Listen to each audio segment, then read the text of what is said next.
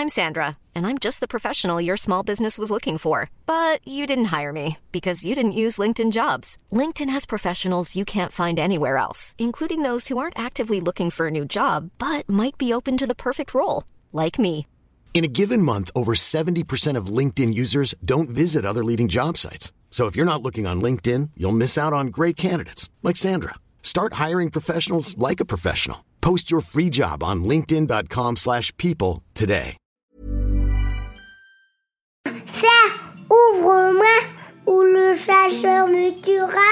Lapin, lapin, on. Me serrer la main, me serrer la main, la main.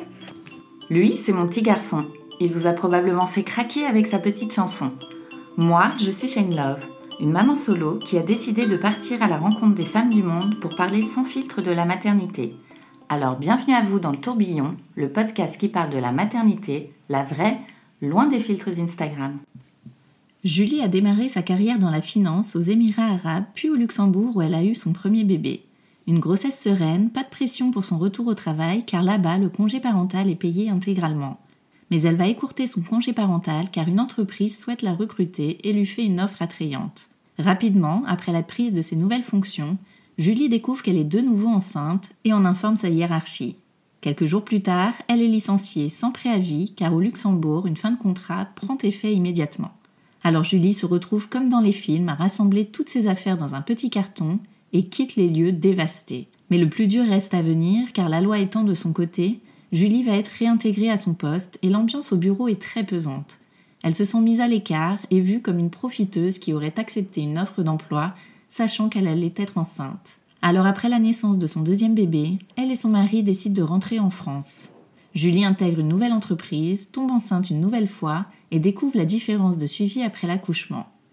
Elle commence à envisager un changement de carrière, laissant de côté la finance pour accompagner les mamans dans les débuts de leur maternité. Étant elle-même en plein postpartum et en manque de sommeil, elle se forme sur ce sujet épineux des nuits courtes. Bonne écoute Bonjour Julie Bonjour Shine Merci de partager ton histoire dans le tourbillon. Merci à toi de m'avoir sollicité. Avec grand plaisir. Alors toi, tu es la maman de trois enfants. Quel âge ils ont? Alors, Céleste va avoir 7 ans, Eugène a 5 ans et demi et Olympe 2 ans et demi. Alors, on va revenir avant euh, ta maternité. Toi, quel regard tu portais euh, bah, justement sur la maternité avant d'être mère? Est-ce que c'est quelque chose euh, dont tu rêvais absolument ou c'était pas trop un sujet pour toi? Oui, c'était un rêve. C'était un rêve d'avoir des enfants. Le nombre, je savais que ça allait être potentiellement une grande fratrie. Ça, ça m'avait toujours fasciné et, et, et vraiment attiré. Après, oui, j'ai toujours su que je voulais être maman, bien sûr. Et alors, comment est arrivé le sujet euh, À quel, âge tu avais? Le sujet est arrivé tout, vraiment très naturellement. J'ai rencontré mon mari euh, aux Émirats Arabes Unis euh, lorsqu'on travaillait là-bas. Et puis tout doucement, au fil de, bah, de nos carrières respectives, le, le, sujet des enfants est venu sur le voilà sur la table et, et c'est vrai que c'était un projet commun. Donc j'ai envie de dire que ça s'est fait très naturellement. Après, je suis devenue maman à 30 ans, donc, euh, donc voilà, c'était euh, c'était pas forcément prémédité. Là, je n'étais pas prémédité, mais c'était plus euh, dans la construction de notre couple et de nos de nos voilà de nos projets professionnels en parallèle. C'était le bon moment, tout simplement. Et vous faisiez quoi alors tous les deux comme métier? On travaillait tous les deux en finance. Moi, je travaillais pour pour la société Thales aux Émirats Arabes Unis. J'avais eu la chance de partir aux Émirats Arabes Unis rapidement après mon école de commerce et, mon mari travaillait euh, lui en banque. Du coup, tu avais un rythme un petit peu euh, intense, j'imagine, dans la finance? Oui, le rythme était intense et, euh, et trépidant, j'ai envie de dire. C'était une grande source d'épanouissement. Et c'est vrai que voilà, ce, premier enfant a, bien sûr rabattu les cartes et m'a aussi fait toucher du doigt que peut-être c'était plus vraiment ce qui me correspondait. Ouais. Et justement, c'est par rapport à ton à ta carrière professionnelle que tu as alors je vais dire tardivement, mais je mets des gros guillemets, hein, parce qu'on parle de, de, 30 ans, mais euh, c'est pour ça que tu as pris la décision un peu plus tard de faire un enfant? Euh, non, alors euh, le l'âge finalement c'était parce que on avait voilà on était quand même pas forcément fixé géographiquement. Donc le, la décision euh, à un moment donné, euh, voilà, de, de, se lancer dans ce projet d'enfant coïncidait avec une stabilité, euh, on va dire géographique. Mais, mais c'est vrai que oui, voilà, le rythme professionnel était bien sûr à un moment donné dans le démarrage de carrière, bien sûr un frein. C'était c'était aussi pas forcément envisageable d'avoir un, un, tout petit avec avec des horaires de clôture comptable et, et de bilan financier à restituer. Donc c'est vrai que c'était c'était aussi ben, voilà beaucoup de bon sens qu'on voulait aussi euh, faire les choses correctement, tout simplement. Et au moment où euh, justement tu as tu as découvert ta grossesse ou même avant quand le projet euh, est arrivé sur la table, comment t'envisageais de concilier ta, vie pro et ta vie perso? Alors, comment j'imaginais finalement cette grossesse et, et, la venue de ce bébé? Avec beaucoup d'insouciance finalement. Je savais que c'était le bon moment, donc pour tout te dire, j'avais pas vraiment fait de, plan sur la comète. C'était euh, voilà, je laissais venir les choses, je vivais euh, au mieux euh, voilà ce, laps de temps et, je savais que j'allais profiter complètement de cette grossesse. Ouais. Et tu avais prévenu du coup tes, tes employés, ça avait été un sujet ou pas du tout cette grossesse? Oui, j'avais prévenu mes, mes, employeurs. Il y avait vraiment pas de sujet parce que c'est vrai que le fait d'avoir eu euh, ce premier bébé au Luxembourg, c'était vraiment un, un, cadre privilégié, ça c'est sûr, parce que euh, je savais que devant moi, euh, j'allais pas remettre mon tout petit bébé en structure collective ou même chez une nourrice à, l'âge de 4 mois. Je savais que j'avais beaucoup beaucoup de temps devant moi. J'avais j'avais du temps et c'est vrai que ça c'était confortable parce que bah, j'avais aussi un, un projet d'allaitement et je savais que potentiellement je pouvais garder euh, bah, ma petite fille jusqu'à au moins un an. Donc ça c'était très confortable et c'est sûr que ça avait euh, généré beaucoup de sérénité et beaucoup euh, voilà beaucoup d'aisance dans le démarrage de, de cette grossesse tout simplement. Et alors comment s'est passée cette grossesse? Alors cette grossesse ça a été vraiment extraordinaire. C'était pour moi une, une révélation. J'ai adoré être enceinte et, et voilà, ça a été le, cas euh, après euh, pour pour les pour les autres qui ont suivi. Mais c'est vrai que c'était euh, neuf mois de bonheur pour moi. J'ai eu aucun désagrément j'ai vraiment été, enfin j'ai vraiment aimé être enceinte. Ouais. Donc là, tu étais au Luxembourg. Est-ce que, comment ça se passe là-bas quand on est enceinte? Est-ce qu'il y a des choses spécifiques qui sont mises en place? Alors, euh, j'ai envie de dire que le suivi est sensiblement le même qu'en France. Après, euh, je, je, vais dire que c'est euh, plus euh, dans la manière dont tu es intégré dans la société. C'est vrai que il y a vraiment euh, bah, beaucoup de mamans finalement qui sont dans des longs congés maternité, des longs congés parentaux. Donc c'est vrai qu'autour de moi, de par mon âge, bah, mon entourage et mes amis étaient potentiellement voilà sur ce laps de temps où on, où on pouponne. Donc c'est vrai qu'il y avait beaucoup d'interactions. Je me suis pas du tout sentie isolée. Je me suis au contraire senti très épaulée. J'ai vécu, voilà, j'ai vécu ces quelques mois, euh, ces neuf mois de grossesse avec, euh, voilà, avec un cercle amical et, et, vraiment euh, très aidant, très très épaulant. Donc c'est vrai que c'était une, pour moi, c'était une magnifique grossesse. Et au niveau du suivi médical, il y a des choses particulières mises en place là-bas ou c'est le suivi médical est le même qu'en France, avec voilà les mêmes délais en termes de, de voilà d'échographie, morpho, etc. C'est à peu près la même chose. Donc euh, voilà. Après, je savais pas ce qu'était le suivi en France, mais c'est vrai que c'était euh, c'était voilà euh, tous les mois des examens assez réguliers, mais c'était pas du tout un contexte. En tout cas, moi, je l'ai pas perçu comme un contexte anxiogène. Et au contraire, j'ai trouvé que les professionnels de santé étaient voilà très relax par rapport à, tous ces suivis et, et justement c'est voilà c'est ce qui a permis aussi de de vivre cette première expérience de maternité avec beaucoup voilà beaucoup de, calme et de sérénité. Et alors, est-ce que tu avais fait un projet de naissance? Non, pas du tout. J'avais pas fait de projet de naissance. Je savais que j'allais accoucher en clinique euh, et j'avais pas de, de, finalement de voilà de planification. Donc, euh, je me suis vraiment laissée porter pour cette euh, pour cette première naissance. Ouais. Il y avait une préparation à l'accouchement comme en France, pareil. C'était oui, oui, il y avait une préparation à l'accouchement, il y avait des, sessions et des cours qui étaient donnés par euh, des professionnels de santé où bien sûr le papa pouvait venir. Donc c'était vraiment euh, très bien préparé, je veux dire, on était vraiment pas lâchés dans la nature, loin de là. Et alors comment ça s'est passé le jour J, la rencontre? Écoute, le jour J, elle a été euh, fidèle à ses, à ses neuf mois. L'accouchement s'est très bien passé. La rencontre a été euh, merveilleuse. Donc euh, voilà, c'était c'est vraiment comme dans l'imaginaire et quand, comme dans mon imaginaire. Et c'était voilà un bel accouchement. Ouais. Donc tu disais que tu avais un projet d'allaitement. Est-ce que tu as pu le concrétiser? Oui, j'ai pu le concrétiser. parce que j'ai trouvé que j'étais extrêmement bien accompagnée, que les gens étaient extrêmement euh, calme et extrêmement patient dans cette mise au sein. J'ai trouvé que les gens étaient euh, bienveillants, qu'il n'y avait pas euh, voilà de, de, de critiques ou quoi que ce soit. Donc c'est vrai que le démarrage de l'allaitement s'est bien passé et, et finalement ça a teinté aussi cette aventure que j'ai eue avec Céleste parce que je l'allaitais aussi assez longtemps. Mais, mais c'est vrai que c'était un contexte, on va dire tout était réuni finalement. L'allaitement a bien débuté parce que ben, je pense que je suis tombée sur des, personnes euh, compétentes, qualifiées, qui, m'ont donné à, l'époque les bons, voilà, les bons gestes et surtout euh, les bonnes attitudes à, adopter. Et puis bien sûr le, fait d'avoir cette échéance temps finalement qui était euh, pas pressurisante et, qui était quand même bah, très confortable il n'y avait pas de pression, il n'y avait pas euh, forcément euh, un besoin peut-être de, de, bifurquer sur du biberon parce que j'allais avoir un mode de garde pour Céleste. Je savais que j'allais la garder avec moi, donc euh, c'est vrai que le, sujet de l'allaitement, il a été, il a été très naturel et, et il s'est poursuivi finalement sans, sans heurts finalement sur le sur le chemin parce que je savais que j'avais potentiellement un an avec ma petite fille. Est-ce qu'il y a un suivi comme aux Pays-Bas On connaît les Kramzorg là-bas. tu as la même chose au Luxembourg? Oui, il y a, alors c'est pas les Kramzog, mais c'est vrai qu'il y a euh, des sages-femmes qui sont effectivement euh, que tu choisis au sort, enfin la sortie de la maternité, qui t'accompagnent euh, pendant un mois, qui viennent te, voir à la maison.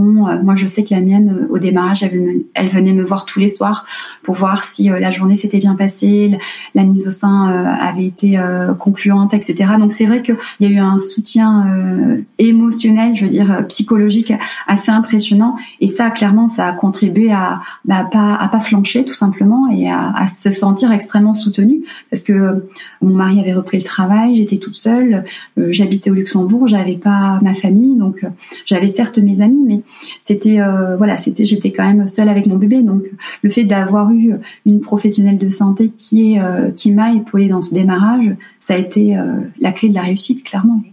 Ton mari il a dû reprendre le travail au bout de combien de temps?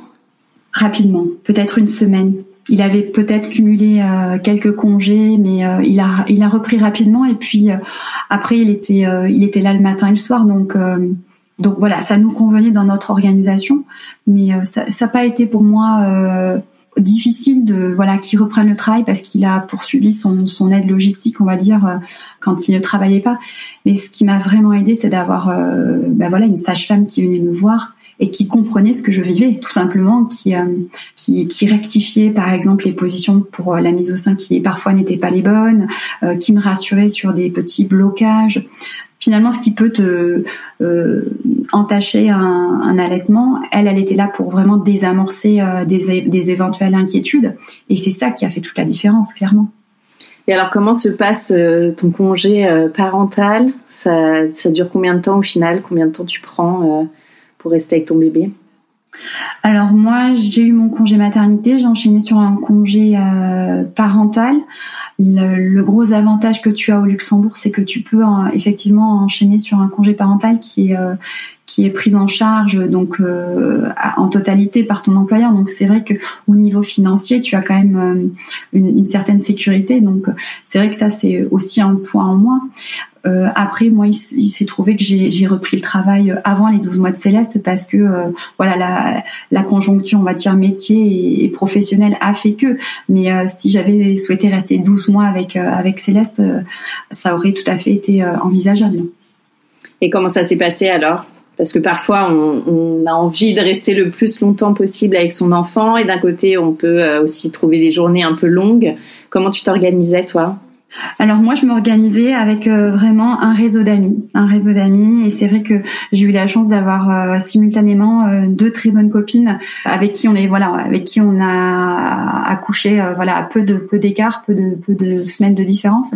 Donc ça, c'est vrai que ça a été formidable parce que on a vécu cette maternité vraiment en symbiose. On n'était absolument pas dans l'isolement et on se retrouvait. J'ai des souvenirs, on se faisait euh, aller chacune amener euh, quelque chose, une quiche, une salade, un dessert et hop, on faisait un petit peu euh, un, déjeuner sur le pouce. Mais le, résultat, c'était de partager un petit peu bah, les journées qui étaient compliquées. Et forcément, quand tu as un tout petit bébé, tout n'est pas tout rose. Donc c'est vrai que l'environnement amical, pour moi, ça a été voilà une bouffée d'oxygène, ça c'est sûr. Et alors le moment du retour au travail, comment ça s'est passé? Alors, le retour au travail était absolument pas prémédité. C'est-à-dire que moi, je, pensais reprendre quand Céleste aurait euh, un an. Et il se trouve que euh, à l'époque, j'ai été euh, chassée par voilà par un, recruteur au Luxembourg et j'ai démarré sur un, nouveau poste quand Céleste avait neuf mois. Donc, c'était une période qui me semblait aussi convenable parce que la lactation était bien installée, donc il n'y avait pas de sujet à ce niveau-là et que pouvait voilà mettre on pouvait mettre en place une le matin et le, soir, c'était c'était confortable, mais c'était absolument pas prémédité ce retour au travail. Après, voilà, les circonstances professionnelles ont fait que c'était une belle proposition, donc euh, donc j'ai voilà, je suis partie sur cette direction-là, mais mais c'est vrai que c'était pas du tout calculé. Donc là, tu démarres un, nouveau boulot. Euh, comment tu, tu gères ta ta maternité et ton ta vie professionnelle?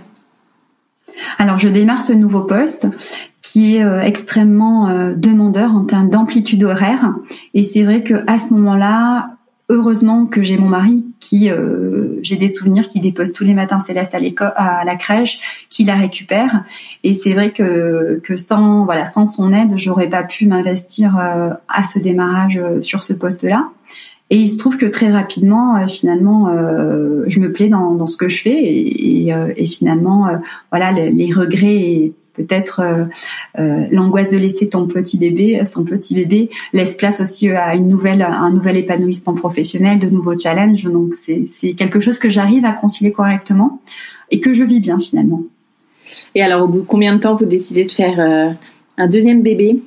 Alors, absolument pas euh, calculé. Je tombe très rapidement enceinte de, de et, euh, et, cette grossesse, ce démarrage de grossesse se fait très très rapidement euh, parce que bah, je n'étais pas euh, sous contraception, parce que euh, Céleste t'était encore. Et, et c'est vrai que voilà, c'était pas voilà, c'était pas quelque chose qui était prémédité, mais voilà, le, le corps faisant, je suis retombée enceinte et en, simultanément, il y avait cette prise de poste qui était là. Donc, euh, ça a été compliqué, ça a été euh, une grande angoisse hein, mêlée à beaucoup de joie, voilà, de, de revivre cette, euh, de revivre une grossesse.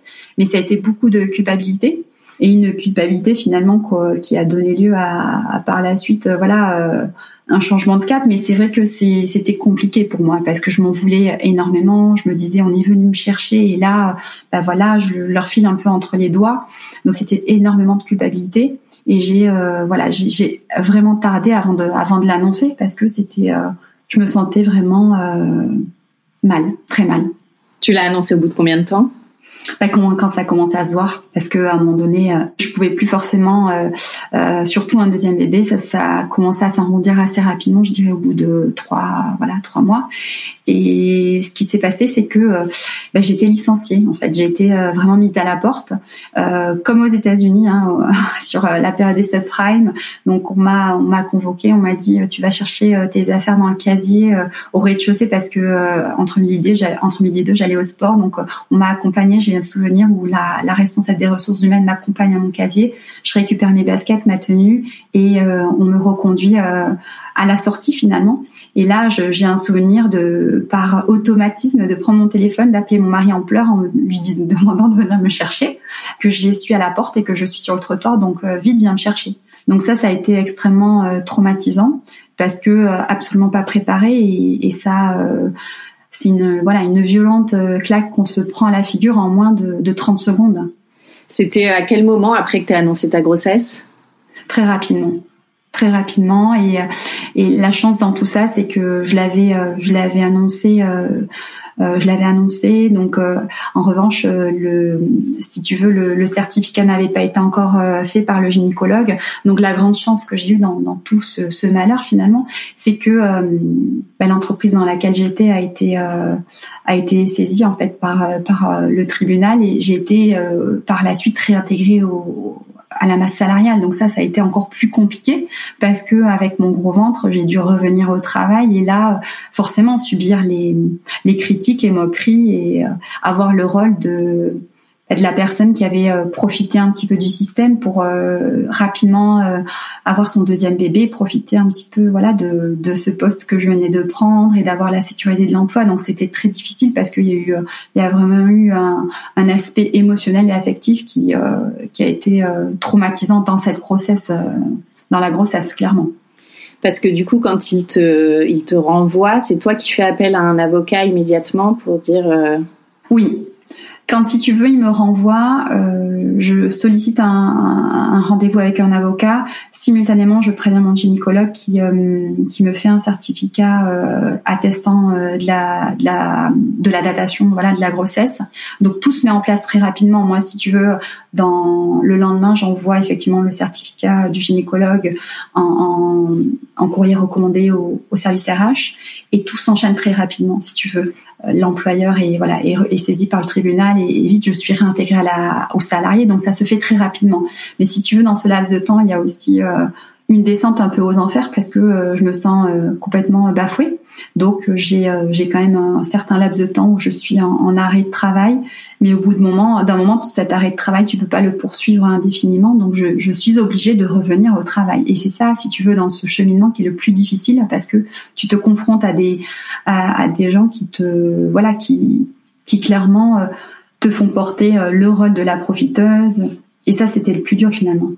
Parce que tu avais donné quoi comme raison de licenciement? J'imagine qu'ils ont dû écrire quelque chose pour. Euh, oui, euh, alors ils avaient donné euh, une moindre performance. Et, et c'est vrai, parce que dans ce démarrage de grossesse, j'étais extrêmement fatiguée. Donc l'amplitude d'horreur, au lieu d'être de faire du 7h, 23h, bah, elle n'était plus que de 8h, peut-être 18h. Donc c'est vrai qu'il y avait une moindre performance. Ça c'est sûr, sur le papier, elle était là.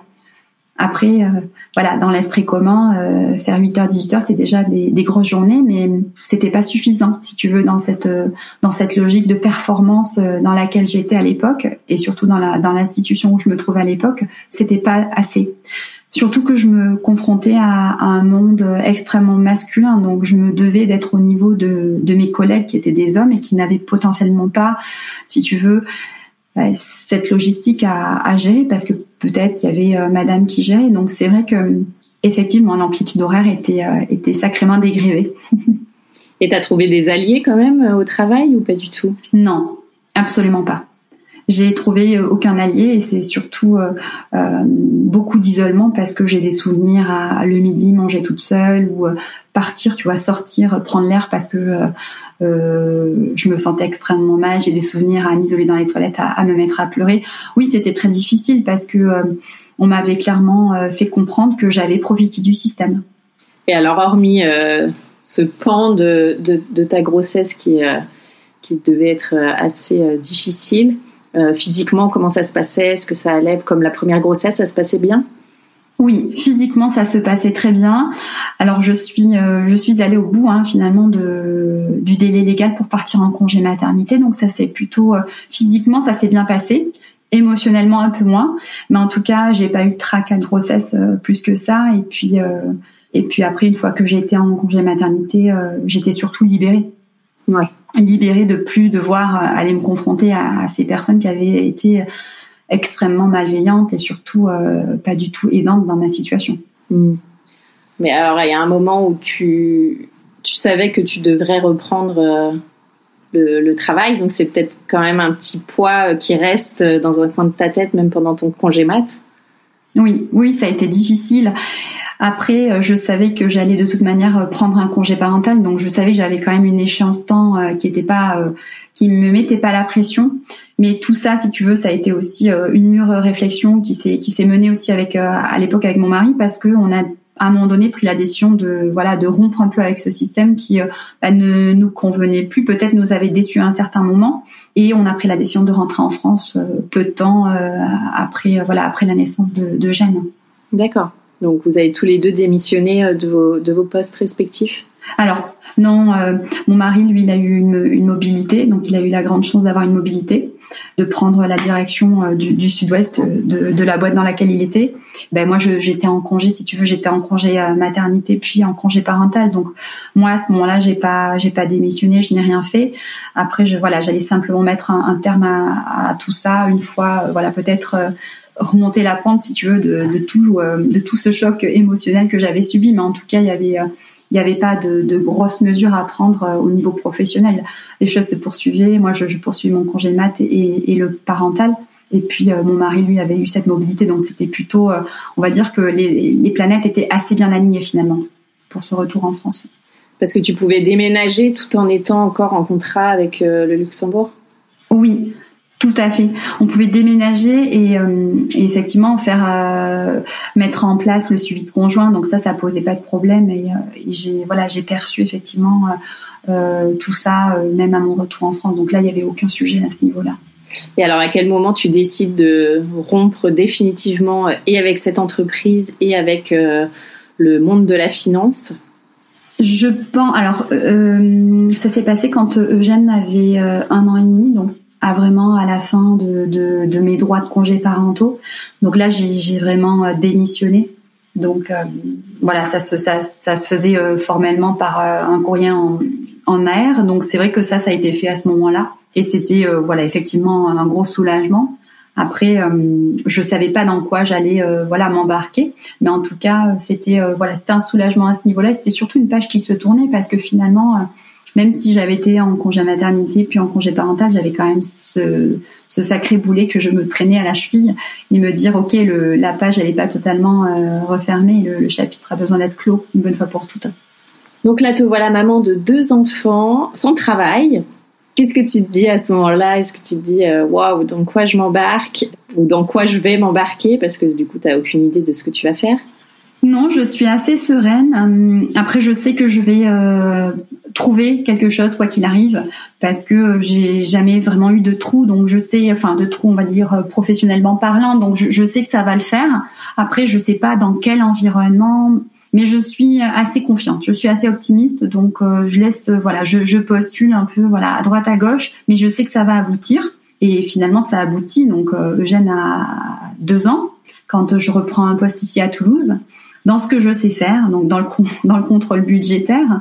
Donc ça se passe très bien. C'est voilà, c'est un, poste qui se qui se passe à merveille avec une équipe formidable, avec une hiérarchie aussi formidable. Donc je renoue un petit peu avec l'aspect professionnel, avec un monde et un environnement sain, et surtout des des collègues sains, on va dire. Donc, euh, donc oui, voilà, cette, cette aventure euh, professionnelle se poursuit. Alors pas dans le même secteur, mais en tout cas dans ce que moi je sais faire euh, professionnellement. D'accord. Et alors, à quel moment vous décidez de faire un petit troisième? Écoute, c'est pas forcément prémédité. C'est voilà, je savais qu'il y avait un troisième qui devait arriver, et puis ça arrive euh, voilà assez naturellement. Euh, je tombe enceinte en 2019, donc euh, Eugène a deux ans et arrive très rapidement le, confinement. Donc toujours pareil, je pense un, bon un bon alignement des, des planètes et voilà un, aspect professionnel qui se met complètement en stand-by et peut-être aussi une mise en arrêt d'un engrenage professionnel qu'on n'a pas su à un moment donné analyser et, j'en viens à me poser, à me dire est-ce que j'ai envie de, continuer à faire ça? Et là, euh, ça amorce une euh, voilà une vraie prise de conscience et un, une envie de voilà de changer, tout simplement. T'as eu peur d'annoncer ta grossesse euh, à ce parce que c'était encore un nouveau travail finalement. Ça faisait combien de temps là que t'étais oui, j'ai eu très peur et euh, finalement je l'ai annoncé, mais euh, l'accueil de cette nouvelle n'a pas n'a tellement pas été la même qu'au, Luxembourg que ça ça m'a vraiment réconcilié avec euh, bah voilà avec la hiérarchie, avec le genre humain tout simplement. Mais c'est vrai que ça ça m'a réconcilié, oui. Ouais. Tu l'as annoncé tout de suite ou t'as attendu un petit peu, t'as réfléchi à comment faire? J'ai attendu un petit peu, mais je l'ai vraiment annoncé dans au quatrième mois parce qu'aussi ça, ça commençait à être difficile à, à cacher, mais ça ça s'est bien vraiment bien passé. Ouais. Et tu demandais des conseils autour de toi pour savoir euh, comment faire euh, pour que ça se passe au mieux? Enfin, je sais pas. J'imagine quand t'es quand t'es traumatisé par euh, une annonce à ton travail, après t'as as, peut-être peur de mal faire les choses. Oui, oui, oui, c'est sûr que j'étais vraiment euh, mal à l'aise. Finalement, je me disais ah de nouveau que vont passer, que vont penser euh, voilà les gens, etc. Mais finalement, euh, je pense que j'avais pris beaucoup de recul par rapport à tout ça et je me suis avant tout dit que c'était mon choix, que c'était notre choix et que voilà les critiques et peut-être voilà les, les, a priori des gens c'était voilà c'était le cadet de mes soucis donc donc ça s'est fait assez naturellement et je, je pense que finalement la décision d'annoncer la grossesse dans un laps de temps assez raisonnable, elle était aussi, voilà, elle était aussi payante parce que je l'ai je l'ai annoncé en toute voilà en toute honnêteté. C'était pas du tout lié avec un euh, quelque chose de prémédité. C'était plein voilà c'était simplement un projet familial qui était qui était le nôtre et qui qui arrivait à ce moment-là. Ouais. Ça faisait combien de temps que tu travaillais là-bas? Ça faisait un an et demi. Ouais. Alors comment se passe cette grossesse? J'imagine plus sereinement que que la deuxième cette grossesse se passe de nouveau très bien. Donc euh, vraiment j'ai de la chance. Ça se passe très bien. En plus on est aussi dans notre bulle parce que on est confiné en mars 2020 et Olympe euh, né au mois de juillet. Donc on est vraiment euh, dans notre petite bulle, hein, tous, tous les quatre, avec ce bébé qui grandit bien. Donc ça se passe très bien. Vraiment je vis une superbe grossesse et euh, bon physiquement bien sûr un peu plus euh, éreintante on va dire que les premières parce qu'il y a quand même deux enfants à, à, gérer. Ils sont aussi en pas très grands. Il y a aussi euh, bah, l'école qui est suspendue. Donc c'est vrai que c'est c'est aussi on va dire euh, fatigant au niveau physique parce que euh, bah, je me rappelle à l'époque on a des escaliers donc euh, euh, je sais que je porte encore pas mal le gène il, dort encore dans le lit à barreaux donc tout ça fait que bah, il y a quand même une, certaine aptitude physique qui n'est plus au rendez-vous parce que bah, voilà ça fait quand même trois grossesses rapprochées et, le corps il, en prend quand même un petit coup mmh. Et alors là, tu accouches en France, donc plus au Luxembourg. Donc c'est pour la première fois que tu fais un accouchement Ici en France, est-ce que tu as noté des différences? Comment ça s'est passé euh, par rapport aux deux premiers? Oui, j'accouche en France, en clinique. Et là, euh, alors moi, je, vis ma, mon accouchement, euh, voilà, à merveille, ça se passe super bien. Mais c'est vrai que le, voilà, le, les premiers jours sont, sont compliqués parce qu'on est dans un contexte où bah, c'est une clinique où l'allaitement n'est pas forcément euh, la norme. Et euh, voilà, euh, Olympe perd un petit peu de poids, ce qui est tout à fait normal. Et il y a vraiment ce réflexe de, de voilà de me poser. J'ai des souvenirs, on me pose sur la table de nuit des compléments de, de petits biberons. Donc c'est vrai qu'il y a aussi cette, cette volonté de voilà de, de poursuivre voilà cette, cet allaitement et enfin en tout cas de, de perdurer, de, de vivre un troisième allaitement. Et c'est vrai que je suis quand même en face d'une équipe qui est qui a quand même des, des, normes en tête et, et c'est vrai que la perte de poids est très anxiogène parce que euh, j'ai des souvenirs où on me pèse Olympe euh, avant la tétée, après la tétée. Et moi, je sais que ma, ma montée de lait, elle n'est pas, elle n'est pas immédiate, donc elle met quand même un certain temps, elle met trois jours. Donc, je suis sereine et je, je tiens tête à l'équipe euh, soignante et je leur dis que non, je, je sais comment ça va se passer. Mais euh, je sais très bien que si je n'avais pas tenu tête, euh, j'aurais peut-être euh, voilà mis à mal un démarrage d'allaitement. Et ça, je trouve, je ça dommage parce que j'imagine une maman qui accouche de son premier enfant dans ce contexte, ça peut être très déroutant. Ouais. Et là, t'as pas de sage-femme pour ton postpartum, en tout cas pas avec un suivi aussi régulier. J'ai pas de sage-femme. C'est euh, Olympe, elle fait une, une jaunisse euh, carabinée, donc pendant un mois, elle, est jaune, pas possible. Donc c'est vrai que c'est très dur parce que euh, on n'a pas de visite et, euh, et quand tu sollicites euh, des sages-femmes, elles sont pas tout de suite disponibles. Donc c'est quand même très déroutant. Après, cumulé à cette jaunisse, moi j'ai une énorme mastite, donc je sais un petit peu, j'ai les, j'ai les premiers réflexes, mais c'est très difficile. J'ai quand même des, des, excès de, des accès de fièvre, etc. Mais ça va. Je, je, je, tiens choc parce que je sais que ça va aller mieux et je sais, euh, voilà, j'ai les, les, les, bons gestes. Mais c'est compliqué. Je me dis, mais dans quel, dans quel pays sommes-nous? On est lâchés en pleine nature, c'est, c'est pas possible.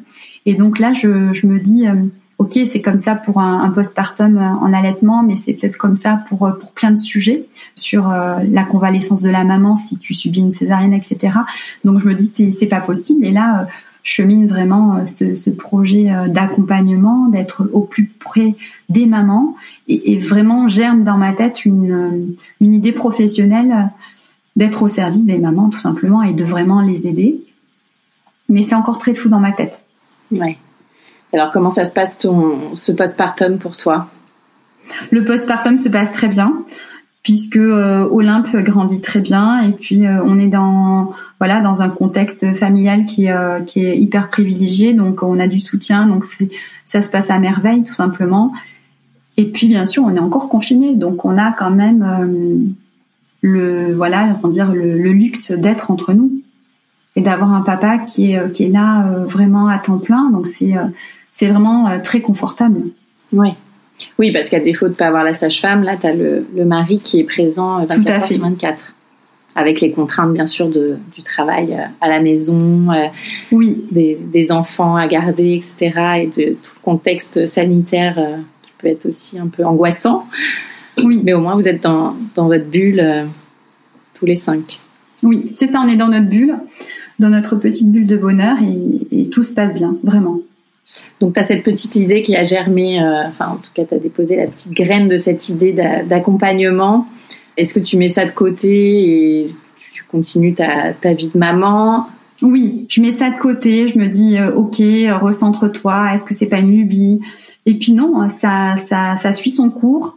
Et puis voilà, j'ai envie de me former, donc je sais pas vers quel domaine je vais m'orienter, mais en tout cas, je sais que c'est un rapport avec euh, la petite enfance. Je sais que c'est euh, c'est vraiment euh, très ancré en moi que j'ai envie d'accompagner ces mamans sur sur ces quelques mois, sur ces quelques années qui ponctuent finalement euh, les premières années des, des enfants et, et j'ai envie de voilà de les accompagner. Alors je sais pas euh, voilà dans quel domaine. Après je suis euh, voilà très sensible à l'allaitement donc je me je me rattache assez assez rapidement à la Leche League à la à l'entité Haute-Garonne donc à Toulouse. Donc c'est vrai que je, je participe aux, aux, sessions mensuelles à titre bénévole pour le soutien à l'allaitement maternel. Mais je sais pas dans quel contexte voilà je veux aider les mamans. Et le sommeil il se il s'impose assez rapidement parce que euh, Olympe dort pas vraiment bien. Ça inspire. ça m'inspire et je me dis c'est pas possible. Est-ce que je vais euh, réussir à trouver un petit peu les clés?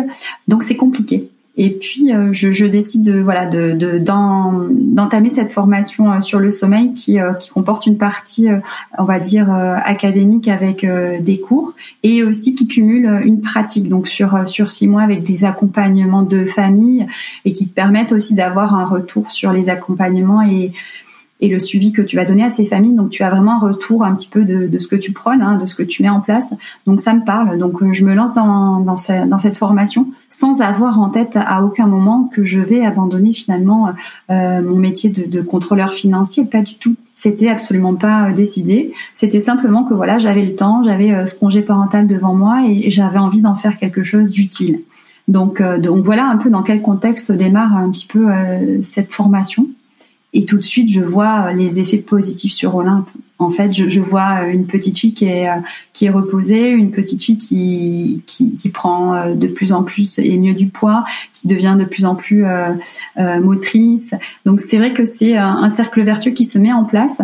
Alors elle allait très bien hein, déjà, mais c'est vrai que tu, tu touches du doigt quelque chose qui a voilà un sacré cercle vertueux et tu dis ah c'était ça mettre en place des bonnes pratiques. Et je me dis mais en fait c'est des choses que, que tous les enfants euh, pourraient acquérir, qu'on pourrait effectivement euh, des pistes qu'on pourrait donner à, au maximum au maximum de parents et, euh, et donc je me décide voilà de, de me lancer de me lancer là-dedans, de d'immatriculer ma société et d'amorcer voilà un virage professionnel tout simplement.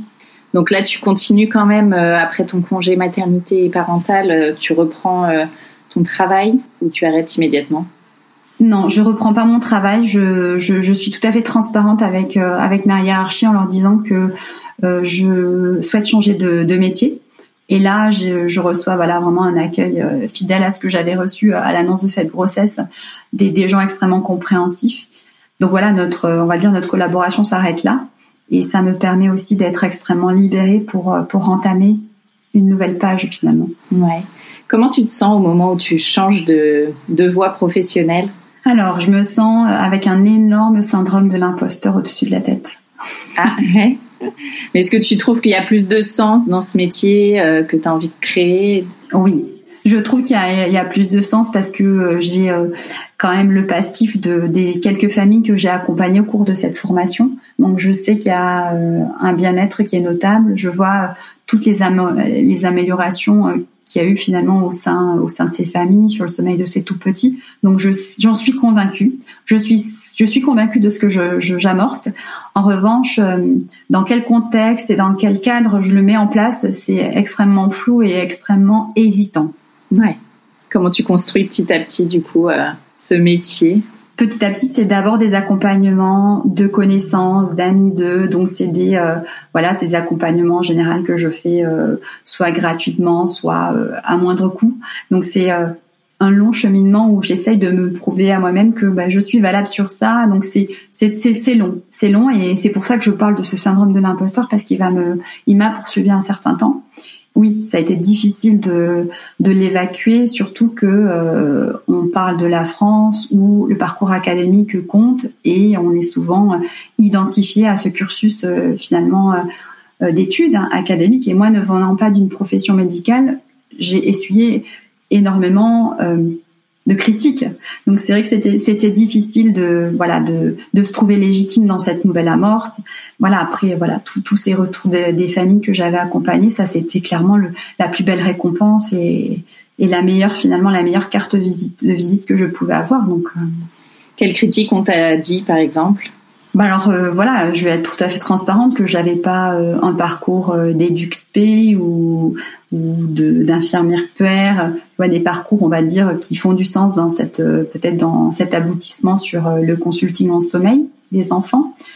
Mais c'est vrai que quand tu as travaillé 15 ans de ta vie en salle des marchés, ben on te demande ce que tu fais là, clairement. Donc c'était oui, c'était très compliqué.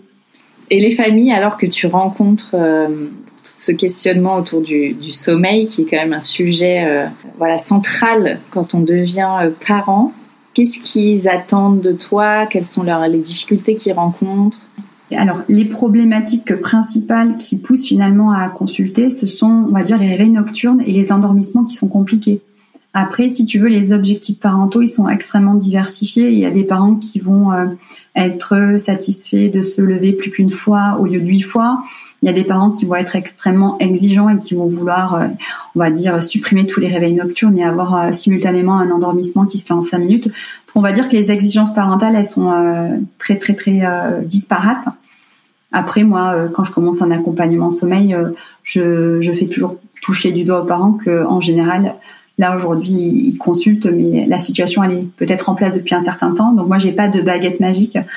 Donc bien sûr que je vais les aider à, à, à réajuster tout ce qui a été mis en place euh, sans révolutionner la roue parce que c'est pas le c'est pas le but. Euh, c'est pas le but d'être euh, à l'encontre de la de la configuration familiale de, tout ce qui est en place mais c'est euh, voilà d'ajuster au, maximum les aspects physiologiques pour pour que l'enfant soit soit plus serein pour aller au lit et bien sûr se réveille moins la nuit. C'est quoi c'est la mise en place de routine parfois on passe peut-être à côté de, de ça? Vraiment sur euh, sur l'aspect euh, moi de mes accompagnements, il y a vraiment trois versants. Donc il y a vraiment l'aspect des routines effectivement comme tu le dis. Donc euh, c'est vraiment l'aspect émotionnel et affectif parce que pour qu'un enfant se sépare bien et puisse dormir toute une nuit complète, c'est aussi parce qu'à un moment donné, il faut qu'il y ait une routine en place et surtout un, un quota émotionnel bien rempli pour que la nuit soit stable. Après, il y a un aspect environnemental. Donc parfois, effectivement, les, les configurations de chambre ne sont pas en place de manière optimale pour que l'enfant dorme bien. Je pense notamment à la lumière, aux stimuli extérieurs. Et le troisième vecteur, c'est vraiment euh, la configuration de la journée, donc tout ce qui est rythmicité de sieste, des enfants qui restent trop éveillés ou qui dorment pas assez en journée. Forcément, ces aspects-là, ils se répercutent la nuit et ils provoquent une certaine instabilité de la nuit. Donc moi, je ne vais pas toucher, euh, si tu veux, aux, aspects pathologiques parce qu'il y a des enfants euh, qui sont sous traitement ou qui ont des, pathologies particulières et effectivement, de par les traitements qu'ils prennent, peuvent avoir un sommeil perturbé. Mais en revanche, moi, je m'assure que quand je démarre un, un accompagnement, l'enfant soit en bonne santé et qu'effectivement, on parle de sujets euh, de causes physiologiques et environnementales, clairement. Et ça dure combien de temps? Ça dépend. Tu peux euh, avoir une consultation unique qui va aussi euh, être vectrice de, changements, d'ajustements et qui vont euh, subitement améliorer le sommeil de l'enfant. Après, des parents qui sont dans une détresse, une certaine détresse parentale, qui ont besoin d'être accompagnés, voilà, peut-être sur un mois ou sur 15 jours. C'est très variable. La, perception de l'accompagnement, elle, est, propre à chacun. Donc, il n'y a pas de, formule type et surtout, c'est comment toi tu te sens au moment où tu, envisages de changer les choses. Et alors, comment tu te sens, toi, depuis euh, que tu as fait cette euh, reconversion professionnelle, ce changement? Mais Écoute, je me sens vraiment très bien.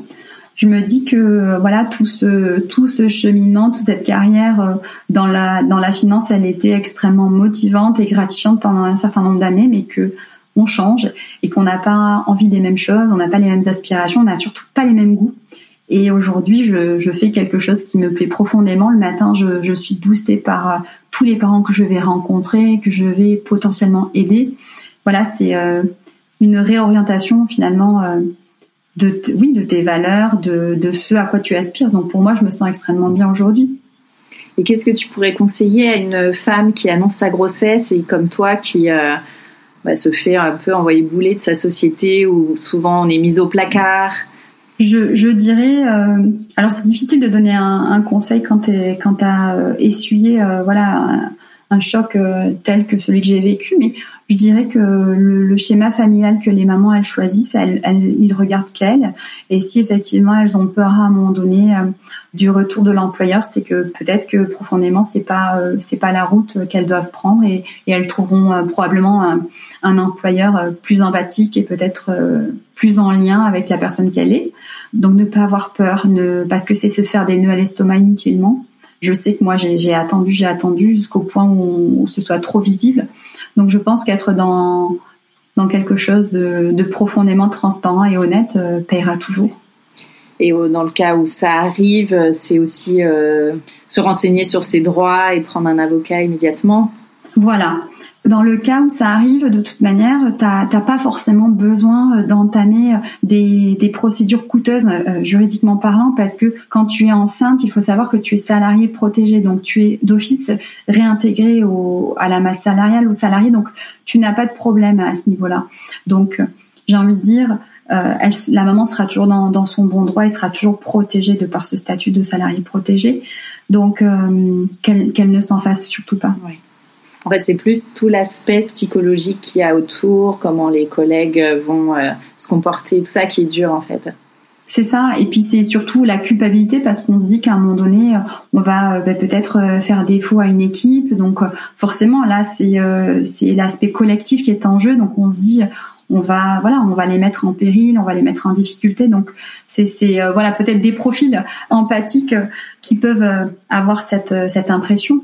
Mais en tout cas, j'ai envie de dire, il faut vivre la vie qu'on a décidé de vivre. Donc après, il faut pas, voilà, faut pas se, se brider sur sur des telles annonces qui devraient être finalement des moments de bonheur. Et alors, qu'est-ce que ça a changé pour toi la maternité? Ben, je pense que ça ça a tout changé finalement. Ça a tout changé. Certes, c'est extrêmement fatigant, extrêmement euh, épuisant, mais ça a tout changé. Le, le, bonheur que tu as au quotidien de voir euh, tes enfants grandir, s'épanouir, c'est euh, c'est quand même hyper gratifiant, hyper euh, motivant. Donc oui, ça a tout changé. Toutes les priorités, bien sûr, elles sont, elles sont aussi centrées euh, sur sur nos, nos enfants. Bien sûr, on ne s'oublie pas en tant que couple, mais c'est vrai que ça a tout changé, clairement. On va passer aux petites questions de fin d'épisode. C'est quoi pour toi être une maman toulousaine? Alors une maman toulousaine. Euh, ben, on a déjà euh, la grande chance d'avoir une météo euh, météo clémente. Donc c'est vrai que moi, la chance que j'ai, c'est peut-être d'amener mes enfants euh, en vélo à l'école, de profiter de la météo clémente pour vraiment profiter des extérieurs. Quel est ton endroit kid-friendly préféré à Toulouse? Alors à Toulouse, j'adore le le parc à côté du musée des abattoirs. C'est un super parc qui qui borde la, la Garonne, donc c'est vraiment très ressourçant. Il y a beaucoup de verdure, il y a, il y a le fleuve à côté, donc c'est vraiment un bel endroit. En plus, les structures euh, de jeu sont, sont magnifiques là-bas, donc euh, je dirais que c'est ça un petit peu mon, mon endroit favori à Toulouse. Et quels sont tes projets rien que pour toi et ce prévu en famille?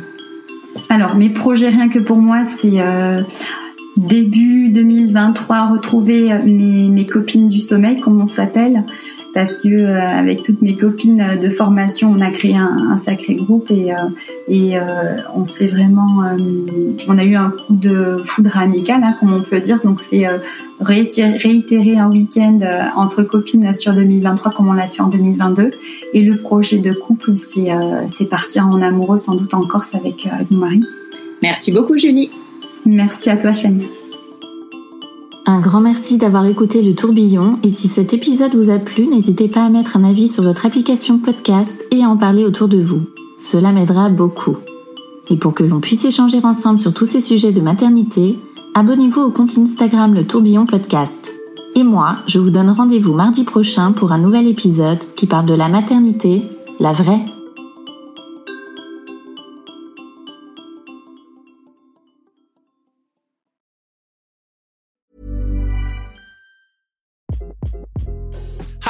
This is Craig Robinson from Ways to Win, and support for this podcast comes from Invesco QQQ, the official ETF of the NCAA. The future isn't scary. Not realizing its potential, however, could be. Just like on the recruiting trail, I've seen potential come in many forms as a coach. Learn more at Invesco.com slash QQQ. Let's rethink possibility. Invesco Distributors, Inc.